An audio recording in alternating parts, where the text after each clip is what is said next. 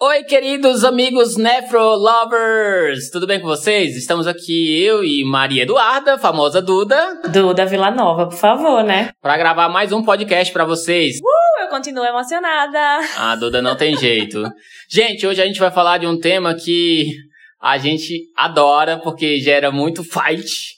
Treta. Treta inacreditavelmente é um tema que ainda existe muita informação errada sendo ou muita conduta não adequada sendo feita no dia a dia, né? Acho que é um tema que as pessoas ficaram um pouco presas no passado, né? Pois é, e a gente não entende direito, então a gente está aqui para ajudar vocês a entender melhor sobre nefropatia por contraste. Contrastes e rim, né? Contrastes e rim, porque a gente vai falar também de gadolínio. Exato. Gente, para organizar para vocês, nesse episódio a gente vai falar primeiro de nefropatia induzida por contraste, quem que vai fazer a lesão, qual o grupo de risco, qual a definição, como faz a prevenção, se vai fazer diálise ou não. E depois a gente vai falar de gadolínio, qual é o risco do gadolínio associado à disfunção renal, qual o grupo que tem risco de fazer a esclerose sistêmica nefrogênica, se existe nefropatia induzida pelo gadolínio, e a gente vai falar também de indicação de diálise ou não, tá? Primeira coisa, doutora Maria Eduarda. Meu Deus, quando ele fala Maria Eduarda, eu gelo. Existe nefropatia por contraste? Olha, para alguns pacientes eu diria que não. Então, para aqueles pacientes sem comorbidade, com função renal preservada, que fazem um exame eletivo, não tem, não existe nefropatia por contraste. A Duda fala isso porque a gente já tem estudos randomizados com essa população de baixo risco, mostrando uma taxa de incidência de piora da função renal muito baixa, de ordem de 2%. Irrisória. Irrisória. Por isso, por algum momento, existiu essa dúvida: será que existe mesmo? A grande questão é quem que tem esse risco, né? Então, primeira coisa, antes da gente aprofundar um pouco a população de risco, qual é a definição mais comum de nefropatia induzida por contraste?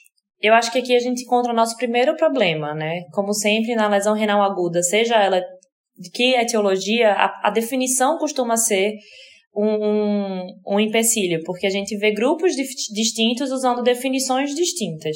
Isso atrapalha na hora da gente fazer comparação entre estudos, porque dependendo da sua definição, você vai selecionar pacientes diferentes. A sua epidemiologia vai mudar, a sua incidência vai mudar, tudo vai mudar. Seu resultado. Seu né? resultado. Então, o que, que existia de definição antes e o que, que tem agora, né? Antigamente, a gente definia lesão renal induzida por contraste quando você tinha um aumento de mais de 0,5 mg por decilitro da creatinina de base ou um aumento de 25% em até 2 a 5 dias após a injeção, injeção? Infusão do contraste. Isso. era assim que era definido. Em 2012, o Cadigo de lesão renal aguda colocou que ele sugeria ou recomendava que a gente usasse a mesma definição de lesão renal aguda do Cadigo, que é o aumento de 0,3 ou de 50% da creatinina basal. Da creatinina basal dentro de 72 horas da administração da medicação. No caso da nefropatia por contraste, né? A gente sabe que a gente usa normalmente 0,3 em 48 horas quando a gente considera o critério de lesão renal aguda PSI.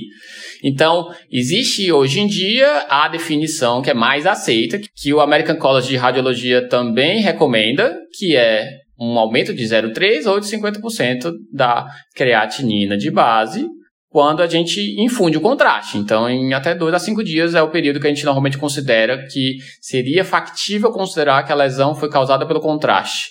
Só para vocês saberem, normalmente a creatina já começa a subir nos primeiros 24 horas, o pico costuma ser em 72 a 96 horas e até 7 dias ela já volta ao basal normalmente. Normalmente, costuma ser autolimitada.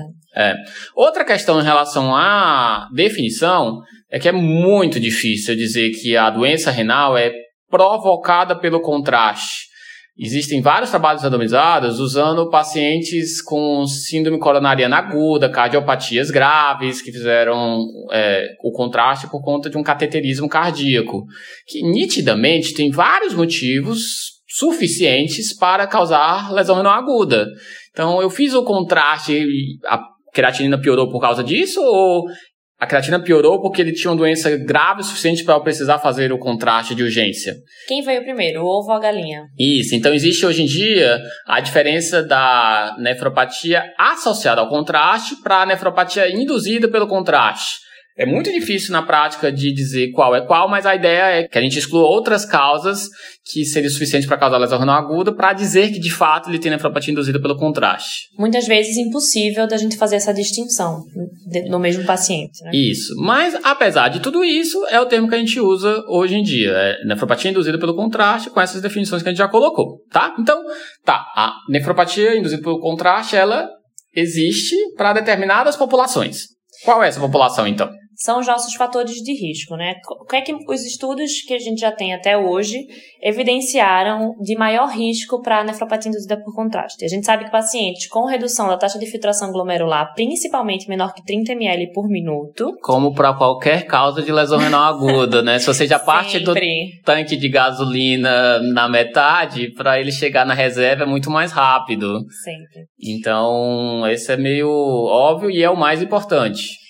Outro fator de risco muito importante são os pacientes diabéticos, né? principalmente aqueles diabéticos de longa data e com evidências de doença renal crônica. Isso, especialmente se já tiver uma taxa de tração menor do que 45.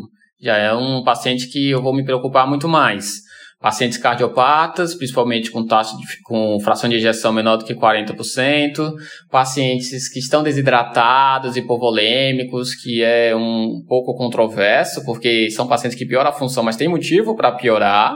E além do paciente que já tem a creatinina de base alterada, né, aquele DRC com taxa de tração menor do que 30, a gente também considera o lesão renal aguda, né? Às vezes a gente esquece, né, que a gente não consegue Sim. medir a taxa de filtração do agudo, mas o paciente que está com a creatina piorando agudamente é um paciente de risco também para ter uma nefropatia, pelo menos, associada ao contraste. E os nossos hepatopatas, né?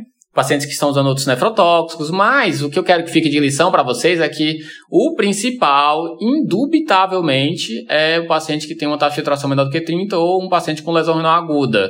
São esses os pacientes que a gente vai ter mais medo ou mais receio ou vai pensar melhor antes de infundir o contraste. Perfeito. Tá. Qual é a incidência, doutora Duda?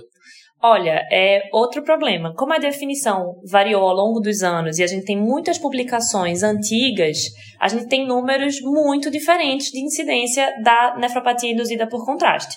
Então, temos relatos que variam de 4 a 25%, 5 a 50%, mas uma média geral fica entre 5 a 7% dos pacientes. E essa incidência é maior quanto pior a taxa de filtração. Então, tem alguns estudos que colocam que pacientes com menos de 30 de taxa de filtração podem ter, em média, até 10, 15% de lesão associada ao contraste. Enquanto os que têm taxa de filtração maior do que 30 costumam ter por volta de 5 ou até menos, né? Sim. Então, realmente varia de acordo com a população, de acordo com o tipo de exame, né? Que é aí que a gente vai entrar nos outros fatores de risco, né? Exatamente, eu ia perguntar agora, e a, a diferença da via do contraste a ser administrada? Tem diferença entre contraste endovenoso e contraste intraarterial?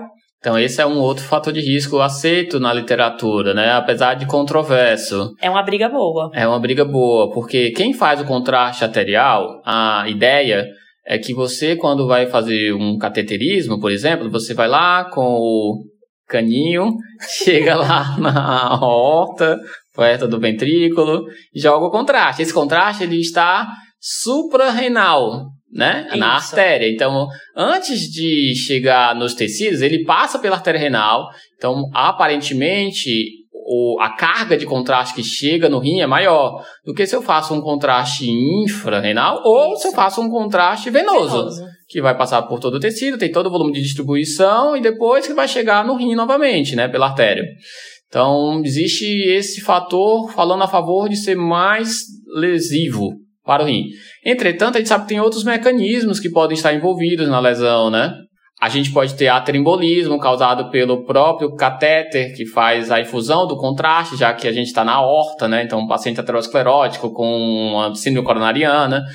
A gente pode ter um paciente mais grave por conta da necessidade da infusão do contraste arterial, que normalmente é um paciente cardiopata, coronariopata, né? em um evento muitas vezes agudo. Então, talvez por isso a gente ache incidências, inclusive em randomizadas, de até 30%, 40% nessa população.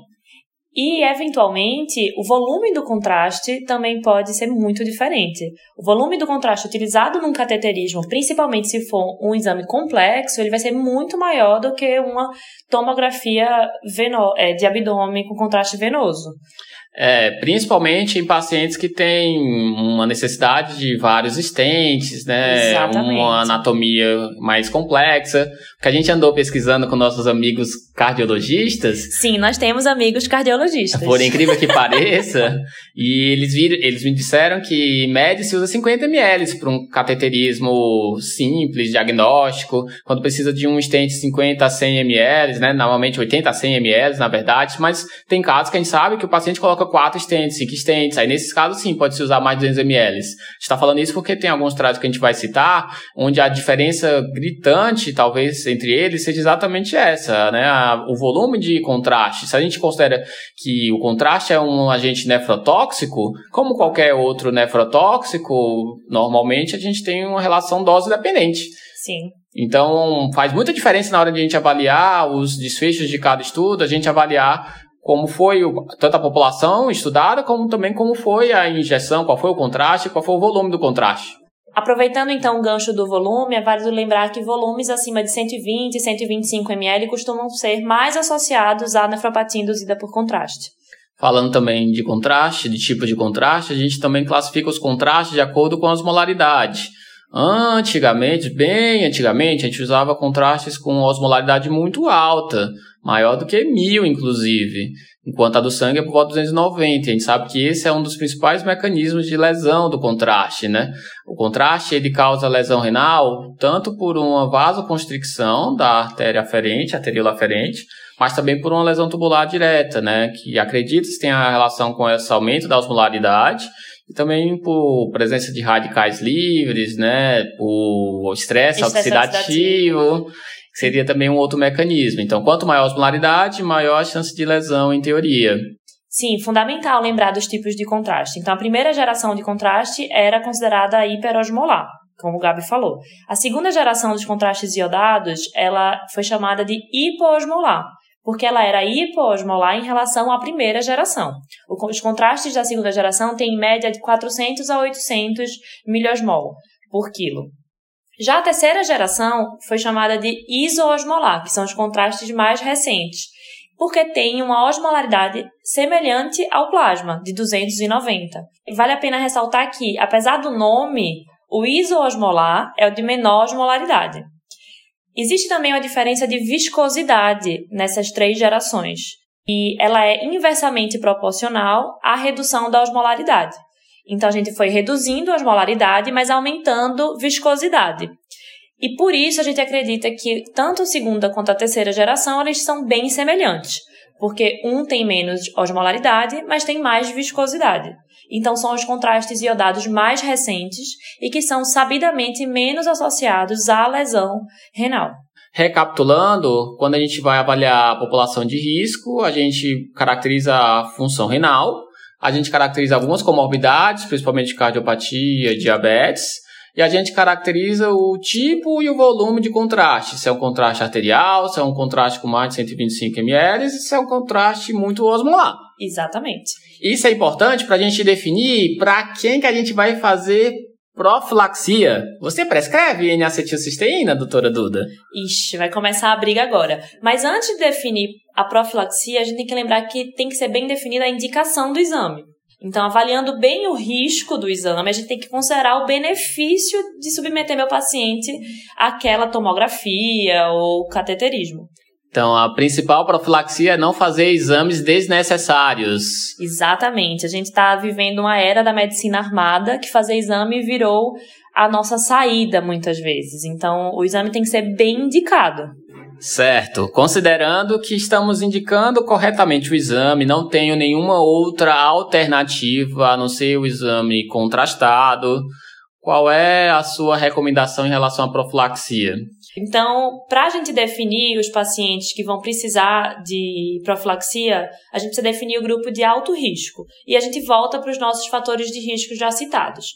A gente deve fazer profilaxia para todos os pacientes com taxa de filtração glomerular menor do que 30 e para todos os pacientes que têm taxa de filtração glomerular menor do que 45 e outras comorbidades associadas, seja a presença de proteinúria, de insuficiência cardíaca, de diabetes.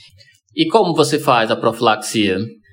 Tá, então a gente vai ter uma briga boa aí, né? Porque a gente tem um problema de evidência. Mas as melhores evidências apontam para a hidratação, que deve ser feito é, imediatamente antes do exame, de 3 a 1 hora antes, até 12 horas após. O que a gente fala de um problema de evidências é que a gente tem alguns, vários trials randomizados, mas que são trials que cada um tem suas particularidades. Então, como eu já tinha falado no começo, tem o AMACE de 2017, que pegou uma população de muito baixo risco, que tinha, tinha uma taxa de filtração glomerular super alta, maior do que 45. Então, esse é o que questiona hidratação versus não hidratação, que viu que não tinha diferença, mas porque, na verdade, a incidência em pacientes que não têm risco realmente é, é zero, ou muito próximo de zero. Independente do que a gente faça. É, então, claramente, o Amazing tinha um grave erro de seleção de população a gente já sabe que todas as evidências antes e após o amazing favorecem hidratar o paciente. Né? Isso faz sentido fisiologicamente e tem evidência científica. Tá, tem inclusive meta-análise falando que a hidratação endovenosa foi capaz de reduzir a incidência de nefropatia por contraste. Mas e o bicarbonato? Não tem uma história que o bicarbonato seria melhor? Tem. Tem, tem alguns estudos que sugerem que o bicarbonato, a solução bicarbonatada, que a gente pode fazer é, através da mistura do bicarbonato 8,4% com uma solução glicosada ou água destilada e deixar essa solução isotônica. E alguns estudos sugerem que essa solução seria superior ao uso da isotônica salina. Mas são estudos que têm erros de metodologia, são estudos com baixa evidência. O que se acredita hoje, através da publicação principalmente do Preserve Trial, mais recentemente e muito melhor estruturado, é que a salina e a bicarbonatada sejam iguais. Mas a bicarbonatada ela precisa ser manipulada. Habitualmente a gente não dispõe de uma solução bicarbonatada pronta. Então isso pode sim representar um risco em algumas instituições. É, acreditava-se que a gente ter uma urina mais alcalina diminuiria o estresse oxidativo, daí a ideia do bicarbonato. E o Preserve, só falando um pouco mais, por ser um estudo muito importante na nefropatia por contraste, ele tinha cinco, mais de 5 mil pacientes, era multicêntrico, vários países. Ele era normalmente, todos os pacientes eram contrastes arteriais, eram para fazer arteriografia, seja coronariana ou não. Só que ele tinha alguns detalhes também, que ele não tinha uma população de extremo alto risco, poucos pacientes tinham menos de 30 taxa de filtração, ele excluía a necessidade de contraste de urgência, de emergência, de pacientes com síndrome coronariana aguda, e o volume de contraste médio foi de 85 ml. Então tem alguns detalhes do estudo que fazem com que a gente sabe que para essa população especificamente não faz diferença, mas a gente pode dizer que para uma população de extremo alto risco a gente ainda não tem evidência suficiente. Na prática, a gente indica qualquer solução isotônica. Se você quiser fazer bicarbonato, não tem problema. Assim como não tem problema se você quiser fazer NaCl ou ring lactato. Aparentemente, o mais importante é ter um paciente euvolêmico, um paciente hidratado. É, e lembrar que nem sempre o paciente precisa de hidratação. A hidratação pode ser danosa para alguns. Isso, o American College de, de Radiologia recomenda que a gente deve fazer a profilaxia, contanto que a gente não tem um paciente com risco da infusão do volume. Então, paciente com insuficiência compensada, você não vai fazer profilaxia com, com, com volume, porque você sabe que você pode ter um desfecho muito ruim para uma nefropatia associada ao contraste, induzido contraste, que talvez não tenha um desfecho tão ruim assim. Ele vai ganhar uma cardiorrenal para evitar uma nefropatia induzida por contraste. Eu não faria essa troca. Também não. Em relação à profilaxia com volume, é isso. Por volta de 1 a 3 ml por quilo por hora por 1 a 3 horas.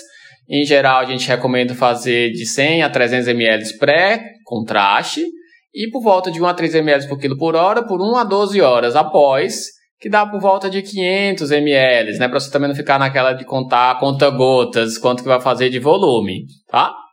Certo, então já hidratamos o nosso paciente, ele está euvolêmico, e agora chegou um médico que prescreveu N-acetilcisteína. Esse médico é o Gabriel. Aí que eu entro, gente. Então, existe pouca discussão na literatura ainda em relação à N-acetilcisteína.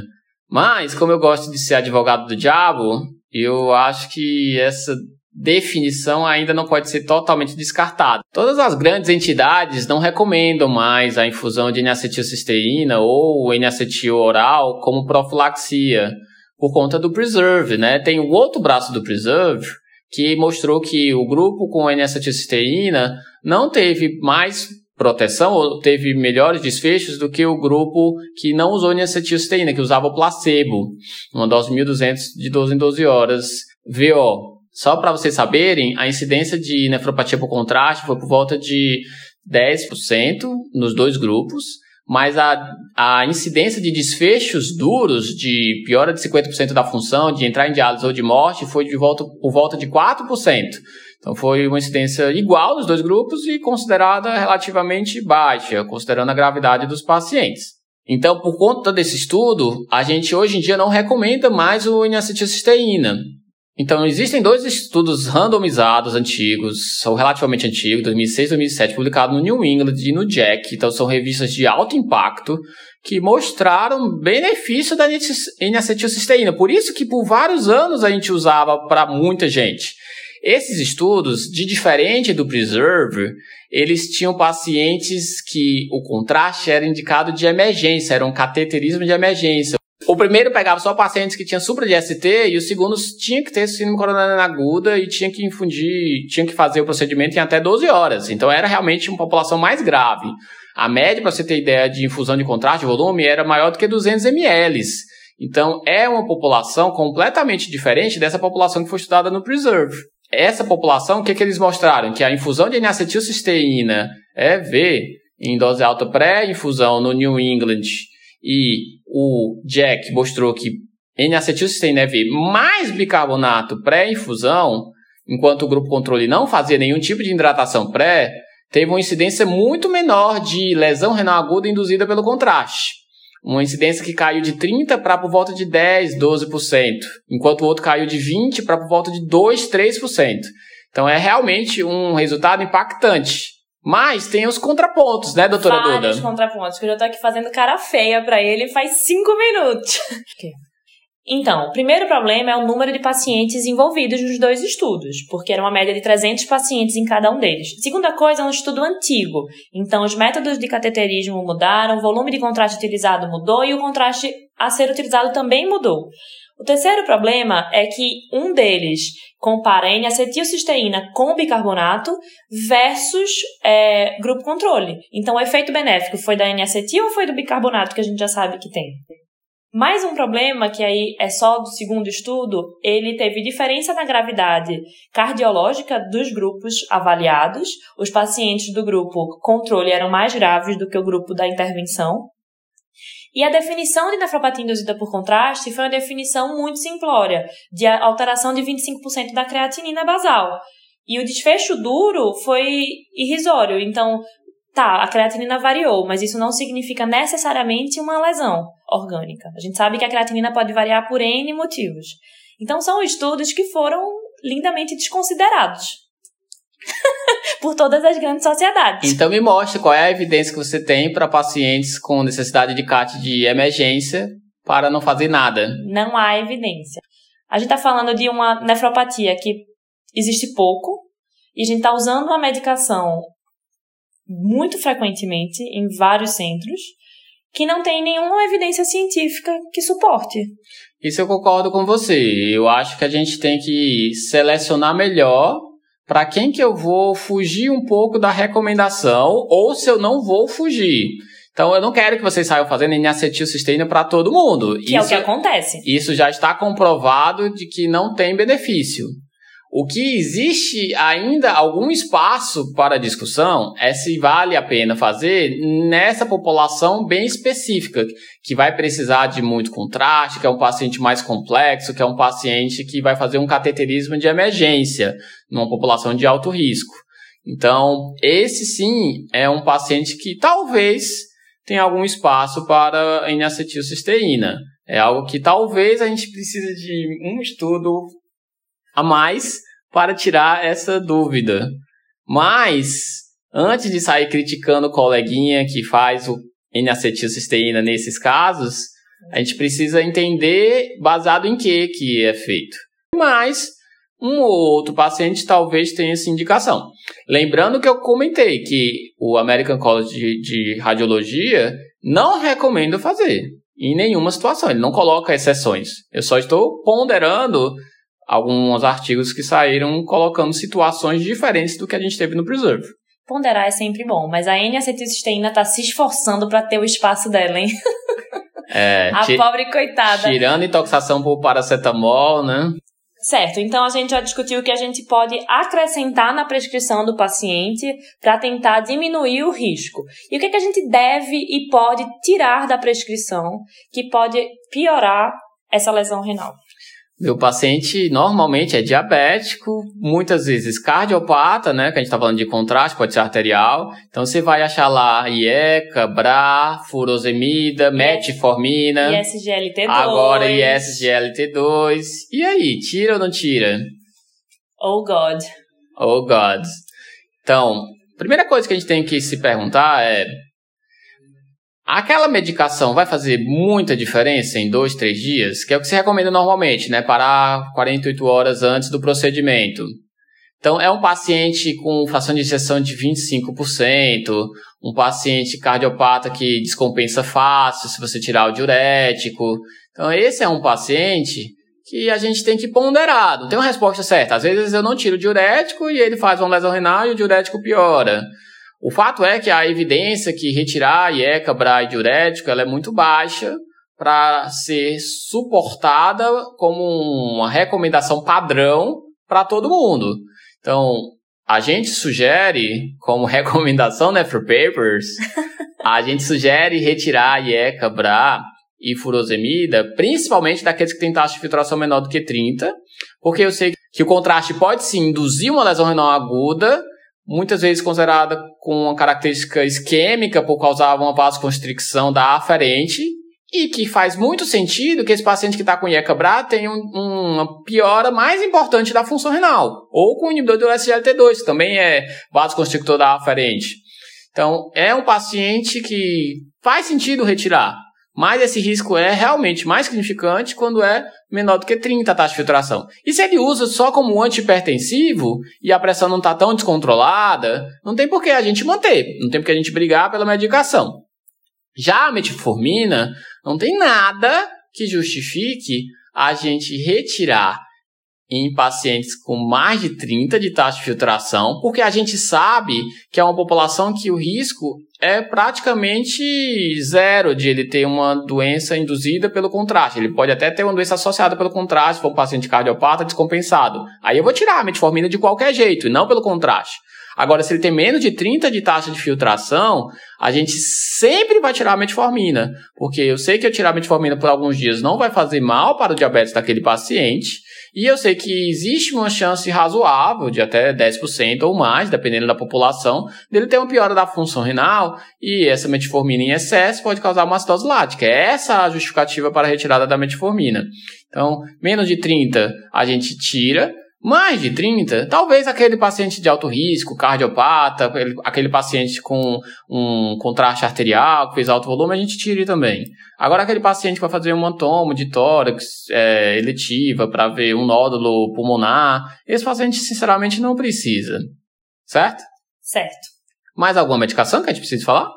Anti-inflamatória a gente não falou, mas é óbvio, não vou dar, tipo, o paciente está lá com dor torácica, Aí você faz anti-inflamatório para dor, paciente com dor abdominal, né? Cocólica renal, você faz anti-inflamatório depois de jogar o contraste, não é uma boa ideia. Assim, óbvio, a gente vai evitar de fazer, assim como outros nefrotóxicos, se possível, não fazer enquanto você estiver pensando em fazer o contraste. O raciocínio é tentar não somar possíveis agressões. Isso. Vale lembrar também que essa discussão toda a gente está fazendo porque é um tema importante, muito comum pela utilização do contraste, mas costuma ser uma lesão renal aguda de bom prognóstico. Né, costuma ser autolimitada, a creatinina tende a cair ali após os sete dias. a incidência de necessidade de diálise é de 1 a 2% no máximo no, no, nos estudos com pior prognóstico. Então é realmente muito baixa. Então, o que a gente tem que sair desse podcast sabendo é que se o exame está bem indicado, se o paciente precisa do exame, a única coisa que eu vou ponderar precisa ser agora, se ele está com lesão renal aguda. Se a função está estável, não vai ter um melhor momento depois, e ele precisa do exame, vai fazer o exame. A gente não vai nunca contraindicar, independente da função renal. Se ele tiver uma lesão renal aguda, aí a gente vai perguntar ou ponderar se pode ser em um melhor momento aquele exame. Se é um exame de urgência, ele também vai fazer o exame, independente de quão grave a lesão renal aguda. Porque um cateterismo, um diagnóstico de TEP pode fazer muita diferença no prognóstico daquele paciente. Enquanto uma possível nefropatia induzida por contraste, que já não é comum, ela tem um ótimo prognóstico. Certo? Certo, então acho que todo mundo entendeu a mensagem quanto ao contraste e a nefropatia induzida por contraste iodado. Vamos entrar então em outro famoso contraste associado sempre aos nossos pacientes renais crônicos, que é o gadolínio. O gadolínio é nefrotóxico, Gabi? Não. Então, qual é o problema do gadolínio?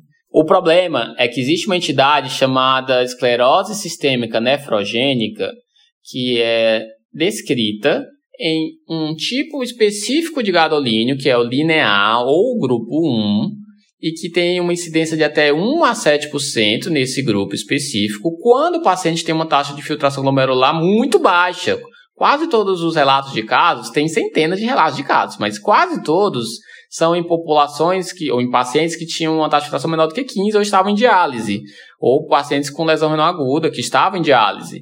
E essa entidade é uma entidade que ela tem um prognóstico ruim, uma alta taxa de mortalidade, maior do que 30%, é caracterizada por uma fibrose rapidamente progressiva de tecido cutâneo, subcutâneo e que pode afetar pulmão, coração, esôfago. É uma esclerodermia induzida pelo contraste em pacientes renais crônicos graves. E de alta, é rápida progressão, né? E de rápida progressão.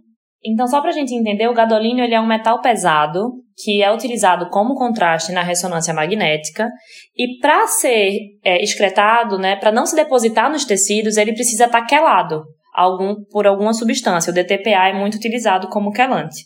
E o rim é responsável geralmente por excretar quase que a totalidade do gadolínio mais seu quelante após o exame. Se o rim não está conseguindo excretar e o gadolínio se acumula, ele tem, só, ele tem o risco de se soltar, se desprender do quelante e se depositar nos tecidos. E aí que ele causaria essa fibrose. Mas, assim como no contraste iodado, nosso contraste é, que utiliza o gadolínio, ele também evoluiu ao longo dos anos.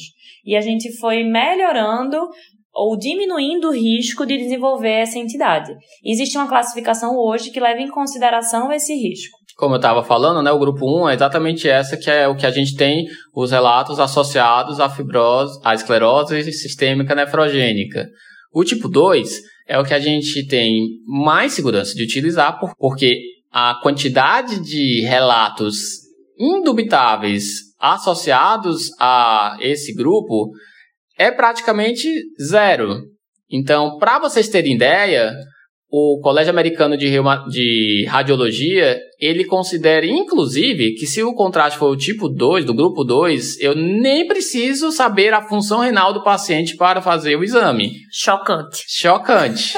Mesmo, independente de quais comorbidades o paciente tem, se é o paciente dialítico ou não, que para ele não importa é opcional eu medir a função renal. Para você ter ideia de quanto ele tem segurança de dizer que não existe essa entidade com esse grupo de contraste. Perfeito. E o grupo 3 é um grupo que ainda está a ser estudado quanto a esse risco. Então a gente ainda não tem evidência suficiente para garantir segurança. Provavelmente, esperamos que seja tão seguro quanto o 2, mas não dá para falar ainda. Então quer dizer que o nosso paciente com doença renal crônica em estágios finais, já em diálise, por exemplo, pode receber o gadolínio? A resposta é depende. Muito bem. Se for do grupo 2, sim. Então a gente tem que se informar quando a gente precisar fazer um, exame com gadolínio, qual gadolínio utilizado naquela instituição e levar isso em consideração. Sim, se você não conseguir descobrir, aí o recomendado, é, por conta da gravidade da, da doença, avaliar se não vale a pena a gente correr o risco do contraste iodado, do tomografia com contraste, quando a gente tem a mesma acurácia para o exame. De novo, a frase-chave para esse podcast, para esse episódio que a gente quer que fique gravado na cabeça de vocês, é que a gente precisa, como em quase tudo na vida, pesar os riscos e os benefícios daquele exame. Então, se é um exame essencial para aquele paciente, é um paciente que precisa fazer aquele contraste para definir uma quimioterapia, para definir qual é a conduta que vai ser tomada, em frente a um risco praticamente zero de uma entidade que ela não foi descrita nesse tipo de contraste, não tem dúvida do que eu vou fazer. Assim como a gente estava falando com contraste iodado. É isso que a gente tem que pesar. Qual é a incidência? Mesmo no grupo 1, é 1 a 7%. Então, um ou outro caso, apesar de ser contraindicado, a gente pode até fazer se for uma questão de vida ou morte para o paciente. Que é claro que isso é difícil de acontecer, já que muitas vezes a tomografia vai ser uma alternativa. Então, pesar sempre em tudo na vida o risco que aquele paciente está sendo submetido se ele compensa o benefício daquele procedimento. O que não dá para fazer, o que não dá, o que a gente não pode deixar acontecer é que pacientes saiam do hospital ou pacientes deixem de fazer exames que vão mudar prognóstico a médio ou até curto prazo por conta de um, de um risco, às vezes, inexistente ou muito baixo. Né? Pacientes, às vezes, com angina instável, deixam de receber o CAT porque tem uma creatinina alterada e, enfim, é, a gente teme a nefropatia por contraste. Quando o que a gente tem que temer mesmo é uma angina instável que não vai ser bem avaliada. Que vai virar um FV. Exato. Duda, e falando de algumas situações que aparecem na prática, quantas vezes na sua vida já te pediram para adiantar, para indicar uma diálise por conta de um paciente com contraste? Meu Deus, minha vida nefrológica nem é tão longa assim, e isso é quase um problema diário, né? Tanto o contraste iodado quanto o gadolino. Gadolino normalmente eles já contraindicam, né? Nem fazem. Exato. Mas o contraste iodado é rotina a gente ser chamado para indicar ou adiantar a diálise. Qual é a ideia? Por quê? Faz sentido? A ideia habitual é de retirar o contraste iodado pela minha diálise e, teoricamente, diminuir o risco de lesão. Isso. Então, aí tem duas situações. A primeira é o paciente ainda não está em diálise. É um paciente que tem uma lesão renal aguda, é um paciente que tem uma DRC com 12 de taxa de filtração. Mas, seja lá qual for o motivo, ainda não está em diálise. Qual é o maior risco? Eu iniciar a diálise ou fazer o contraste? Iniciar a diálise, com certeza. Com certeza. Ele pegar uma infecção relacionada ao catéter, ele ter um distúrbio eletrolítico, ele ter qualquer complicação associada à diálise para um procedimento que não teria sido indicado se o paciente não fosse fazer o exame contrastado. É diferente daquele paciente que já teria indicação de diálise. É, a desvantagem de fazer um procedimento invasivo quando não se tem indicação. Porque contraste iodado não é indicação de diálise. Exato. Por mais que a gente saiba que ele sai, sim, parcialmente na diálise, não existe nenhum trabalho mostrando redução de qualquer desfecho por conta de ser indicada a diálise. A ideia é que o dano que ele causa é imediato. O fato de ele causar vasoconstricção e esse tal de estresse oxidativo é como se fosse one shot, como se fosse entrou em contato, causou lesão. Não faz diferença eu tirar o contraste depois disso. Tem gente até que fala em fazer diálise intraprocedimento, né? Mas, sinceramente, nunca achei nenhum estudo sobre isso.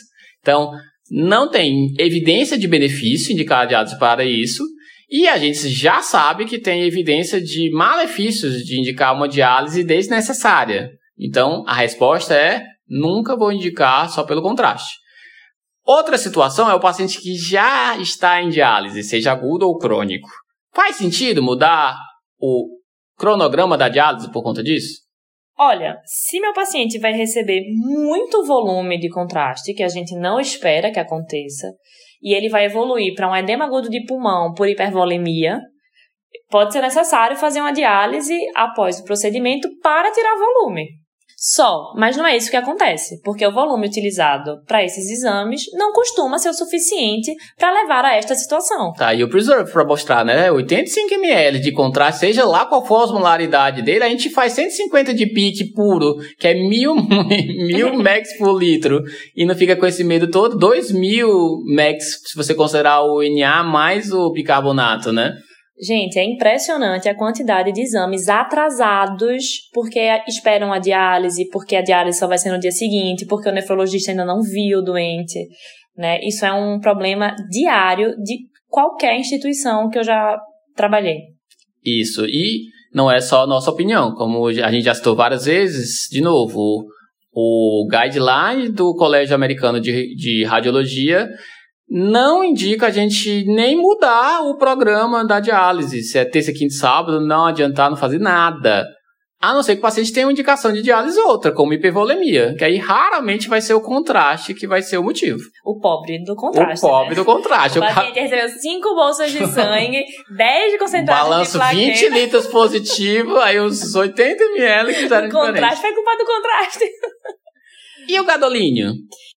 Bom, mas em relação ao gadolínio, a história é um pouquinho diferente. Como a gente sabe que a diálise aumenta de forma significativa o clearance do gadolínio, podendo reduzir uma possível deposição tecidual do, do metal, é, recomenda-se em pacientes já em diálise que, se possível, o exame seja realizado antes da sessão habitual do paciente.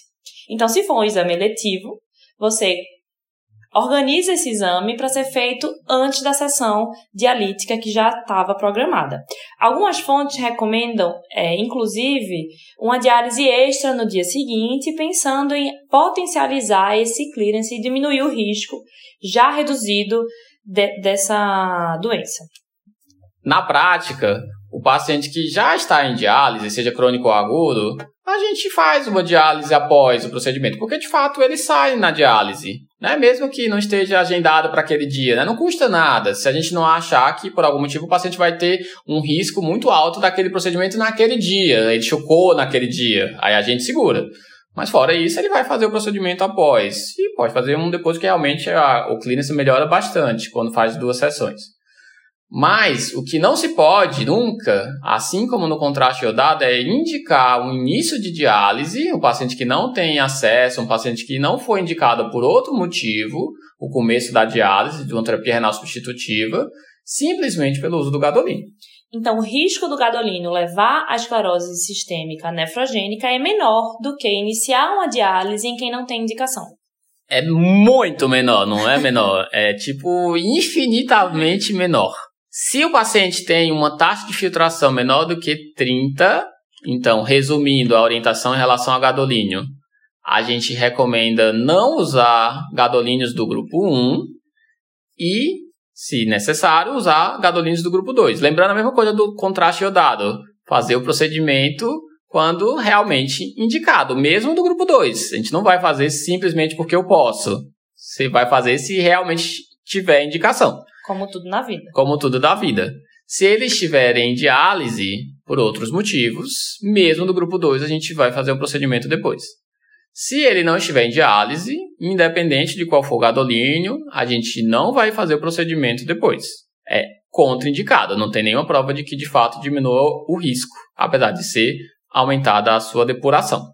Então, Gabi, quer dizer, você já escreveu em alguma interconsulta que a nefro estava contraindicando algum exame contrastado?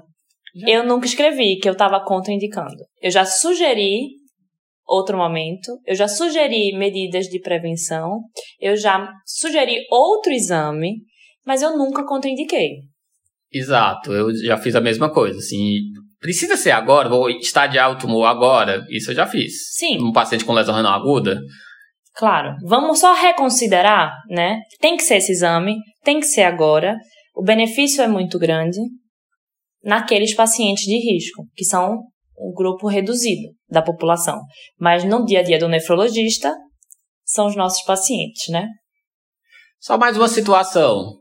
Se a gente tem um paciente que já está em diálise, mas ele tem uma função residual significativa, uma função com geodésia maior que 400, 500 ml, a gente que lida com esses pacientes todas as semanas, todos os dias nas nossas, no nosso dia a dia, sabe que faz muita diferença na vida desses pacientes. Então, é também uma população que a gente vai pesar muito quando for fazer um contraste iodado, que é o que é nefrotóxico, se ele realmente precisa do exame, se tem alguma alternativa. Talvez nesse caso fazer o gadolínio do grupo 2. Talvez a gente fazer um preparo pré-exame, manter hidratado, fazer uma UF menor. Talvez seja também uma população que a gente precisa ter muito cuidado. O fato de estar em diálise não quer dizer que ele não tenha nada a perder. Verdade. Se ele for um paciente anúrico, aí a gente pode dizer, se ele não for alérgico nem nada assim, né? que ele não tem nada a perder. Claro que o procedimento precisa ser muito bem indicado.